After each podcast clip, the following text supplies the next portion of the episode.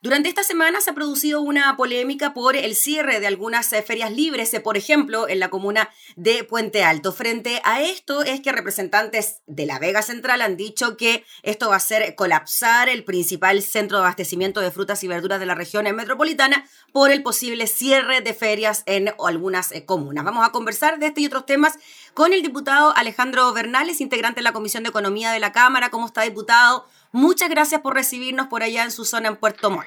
Bien, muy bien. Gracias a ti, Gabriela, por este contacto, por darnos la posibilidad de conversar también con todas las personas que nos están viendo en este minuto. Sí, pues, diputado, bueno, ya se tomó la decisión en comunas que tienen un alto nivel de contagios de suspender al menos por un tiempo la continuidad de las ferias libres. Pero, por ejemplo, el intendente metropolitano desde La Vega salieron a decir de que las ferias son muy importantes para el abastecimiento de la población, sobre todo en esta época de pandemia. ¿Qué le parece a usted esa decisión? ¿Es una buena medida, mala medida? ¿Qué pasa con el resto de las ferias libres del país? Sí, una decisión muy compleja para cualquier autoridad, me imagino, tener que cerrar o pedir que no funcione alguna feria y voy a sumar a los mercados, porque también acá los mercados han estado bajo esta eh, situación. Acá en específico en Puerto Montt, por ejemplo, está el pueblito Melipulli, el mismo Ángel Mo, que es reconocido en todo Chile, y el mercado Presidente Ibáñez. el mercado Presidente Ibáñez hubo al principio de esta pandemia, primer mes, hubo dos o tres eh, locatarios que eh, estuvieron contagiados con coronavirus y, se cerró por completo el, mercado presidente Ibañez, lo que produjo, como dices tú, en la práctica, muchas personas que no pudieron abastecerse, que concurren habitualmente a este mercado que vende marisco, fruta, tiene locales, restaurantes eh, dentro, vienen personas que son de islas, de, distintos puntos de la región, a vender ese mercado, que son del campo, que, que su principal fuente de recursos es asistir a este mercado los días, los fines de semana, que se transforma también en una, en una pequeña feria,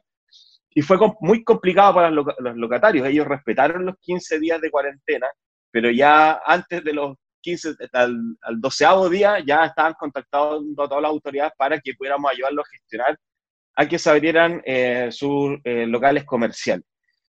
Es una situación, como bien digo, bastante compleja. Hay que ver efectivamente cuáles son las infraestructuras y también entender la, el funcionamiento de cada una de ellas, porque es muy distinto, imagino, una feria que funciona completamente al aire libre, que son estas típicas ferias que nos imaginamos que se arman los fines de semana en algunas calles de algunos eh, barrios, de algunas, de algunas comunas, o la, a diferencia de los mercados que están en locales cerrados y que prácticamente comparten unos con otros todo el día, que comparten incluso los baños, etcétera. Por lo tanto, nosotros desde la Comisión de Economía, en la última eh, sesión, eh, le expresamos esta problemática al subsecretario de, Turismo y al ministro de Economía para que se pudieran ver qué acciones se pueden tomar, porque al igual que el resto de la ciudadanía, se requiere para que ellos no asistan al mercado, estoy hablando de los feriantes, los locatarios, que también tengan un apoyo decidido por parte del Estado y ellos han sentido que están eh, en una situación de abandono y de poca ayuda, porque de nuevo los mercados han bajado sus ventas a cero, ellos también tienen eh, personas que contratan, muchas veces personas que no contratan en, otros en, otros, en otros sectores, personas, por ejemplo, que son adultos mayores, eh, una serie de personas que realmente si no trabajan en una feria, no, estaría, no sé dónde estarían trabajando, y le dan mucho soporte a los locatarios a, esas personas, y tampoco a la hora de reactivarse, porque también están trabajando en planes de reactivación, sienten que las condiciones que le están sugiriendo son en el fondo condiciones que para ellos, a diferencia de restaurantes más bien establecidos, muy complicado poder eh, lograr esos objetivos. Mm.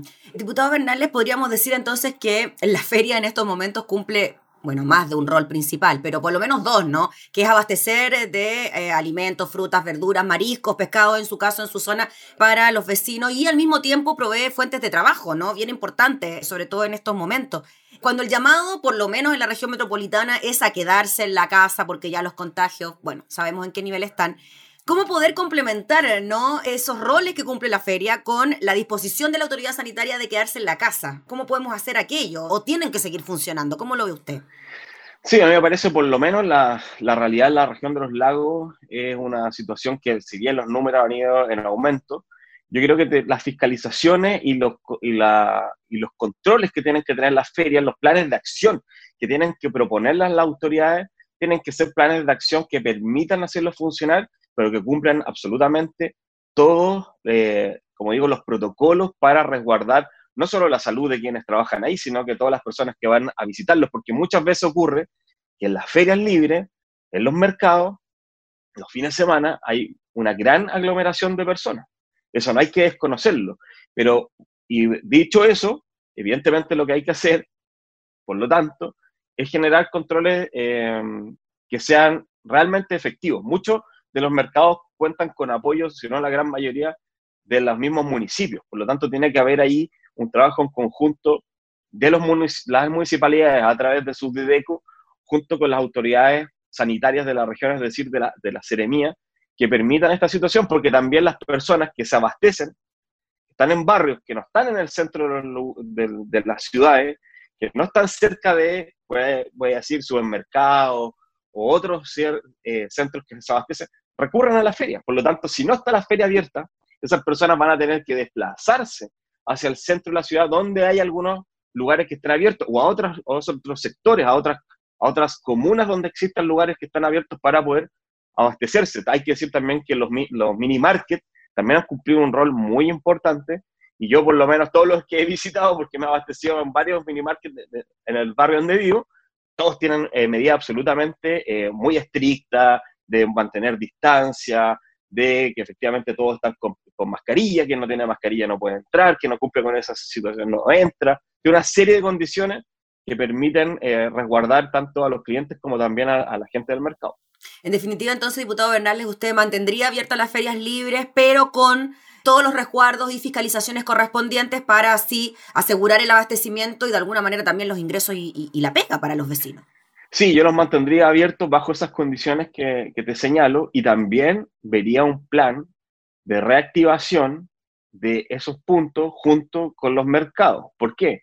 Y, la, y las ferias, digamos, otro tipo de ferias, las ferias en este caso, que hay muchas en regiones, las ferias artesanales, que también en el caso, imagínese usted, Ángel Mo, que es una gran feria no solo gastronómica, que tiene cierto sus restaurantes, sus puestos, sino que hay una gran cantidad de artesanos que trabajan en estos lugares que han visto también su baja a, cero, digamos. Entonces, Diputado, eh, disculpe, no, no sé la, la, realidad exacta, pero ¿la feria de Angelmó está abierta? ¿Está, está, teniendo público? ¿Cuál ¿Cómo está funcionando? Hay algunos locales que están abiertos. Yo fui el otro día porque mi abuela vive justo ahí en el corazón de Angelmó.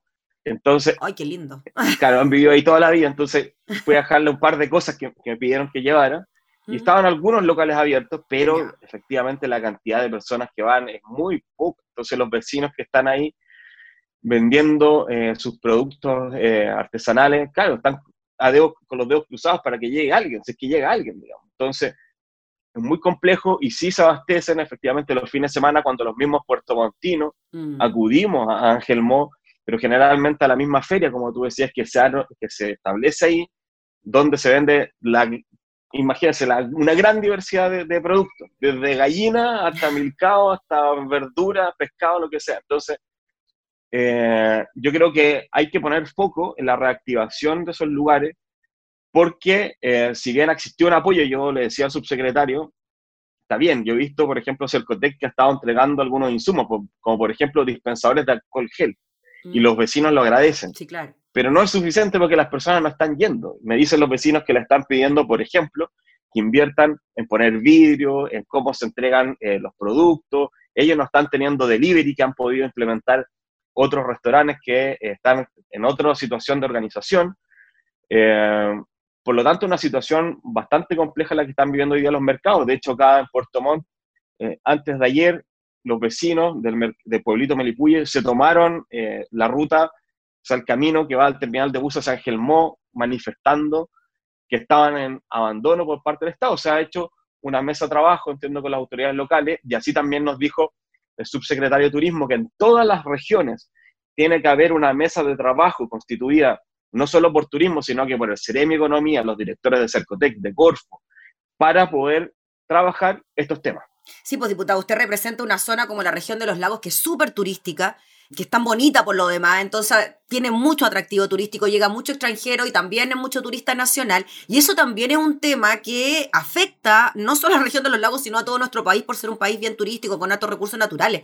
Estas mesas que usted nos está contando que se tienen que armar en todas las regiones, ¿ya estarían funcionando? ¿Tendrían que empezar ya a entregar algún tipo de soluciones para los trabajadores del turismo que suponemos en estos momentos sus ingresos se han reducido a cero? Sí, esas mesas nos dice el subsecretario que tienen que estar trabajando funcionando.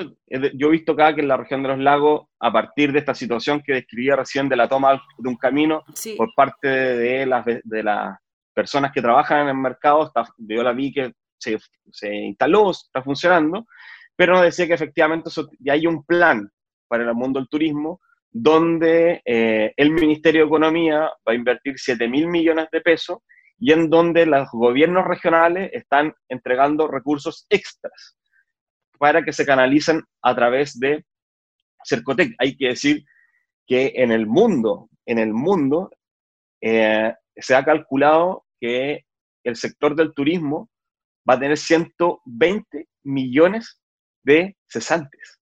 O sea, es, un, es así de, de categórico y grave lo que está pasando. Y la región, o sea, Chile no va a quedar en el fondo eh, lejos de eso.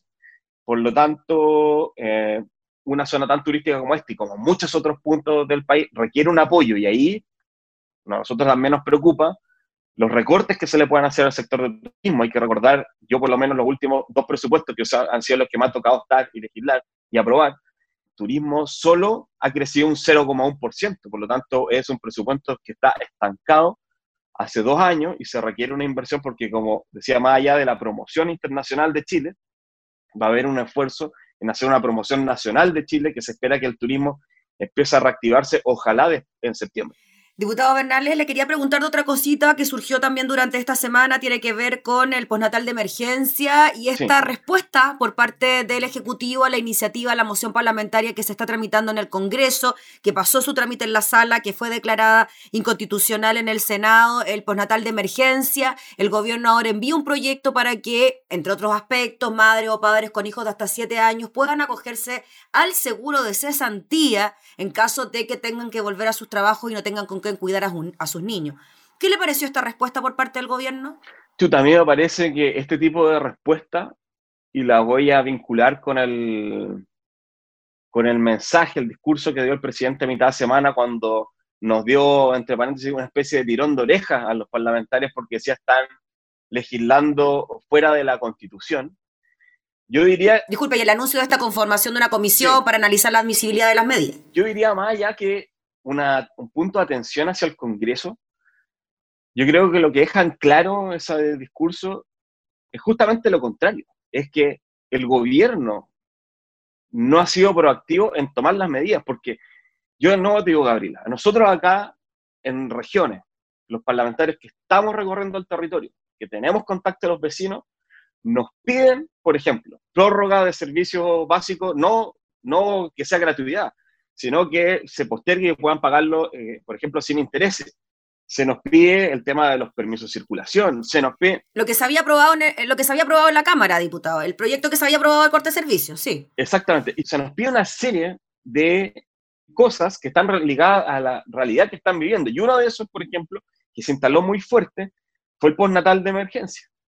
Y el gobierno, en lugar de sumarse a este proyecto, a todos los que estoy diciendo, no tenemos, por ejemplo, en el del porcentaje de AFP, pero al retiro un porcentaje de los AFP, para que quede bien claro, pero el gobierno en lugar de sumarse o tomar la iniciativa, lo que ha hecho es entrar como por al lado, ¿no? Así como tratar de estirar al máximo el chicle. Han pasado ya meses de discusión de esto, y cuando ya está el debate en un momento crítico, para decirlo un momento crítico, en el caso de la prórroga de servicios básicos, ya falta solo promulgar la ley. En el caso de eh, postnatal de emergencia hay una comisión mixta y cuando estamos en la última aparecen que se van a sumar pero de otra forma. Entonces yo no entiendo por qué no lo dicen del día uno. Y del día uno van, se sientan en las comisiones y dicen claramente cuáles son los puntos.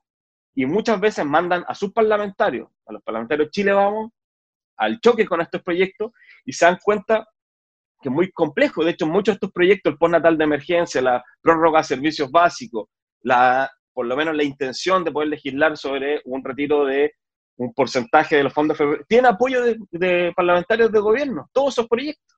Entonces, digo, el gobierno lo que tiene que hacer es proactivo y hacerlo. Y con esto voy a terminar. Nosotros cuando legislamos servicios básicos en la comisión, yo señalaba que a mí me hubiese gustado que las empresas hubiesen sido las primeras en decir, ¿sabe qué? Usted no se preocupe, no le vamos a cortar la luz, el agua, eh, telefonía o el gas mientras exista esta crisis, porque entendemos que usted no está trabajando y nosotros vamos a, eh, vamos a tener todos los cuidados para que usted tenga sus servicios y después me paga. Eso no ocurrió. Como no ocurrió, lo segundo que uno espera es que el gobierno tome una decisión, así como se hizo, por ejemplo, en Francia, tanto que nos gusta realmente compararnos con otros países o comparar presidentes con presidentes. En Francia dijeron, ok, aquí, por ejemplo, va a pasar esto con los servicios básicos, o se congelan ciertos precios. Tampoco pasó. Entonces, de nuevo, ante la solicitud de las personas, nosotros, evidentemente, que legislamos, ingresamos un proyecto de ley para tocar ese punto. Cuando lo ingresamos, fíjate, cuando lo ingresamos a los dos días y empezamos a debatir en la Comisión de Economía, apareció el ministro en la comisión fue a la comisión y al otro día anunció un acuerdo que habían llegado con las empresas. Pero no era suficiente. Nosotros lo que queremos con ese proyecto es dar certeza jurídica. Entonces, raya para la suma, yo creo que el gobierno tiene que hacer suyo estos proyectos que presentamos en el Congreso y ayudar a legislar porque esos, esos proyectos dicen algo, que son necesidades que tienen las personas hoy día. Muy bien, pues diputado Bernales, le agradecemos enormemente por contactarse junto a nosotros, por hablar de estos temas tan importantes, por relatarnos también la realidad de su zona, que a veces es tan desconocida a nivel nacional, pero podemos conocer un poquito más de lo que ocurre por allá por los lagos. Así que muchas gracias por recibirnos precisamente allá en Puerto Montt. Muchas gracias, Gabriela, que esté muy bien. Que esté muy bien, gracias. Era el diputado Alejandro Bernales hablando de distintos temas, por ejemplo, la instalación o no de ferias libres y proyectos de ley como el ponatal de emergencia y el corte de suministros básicos.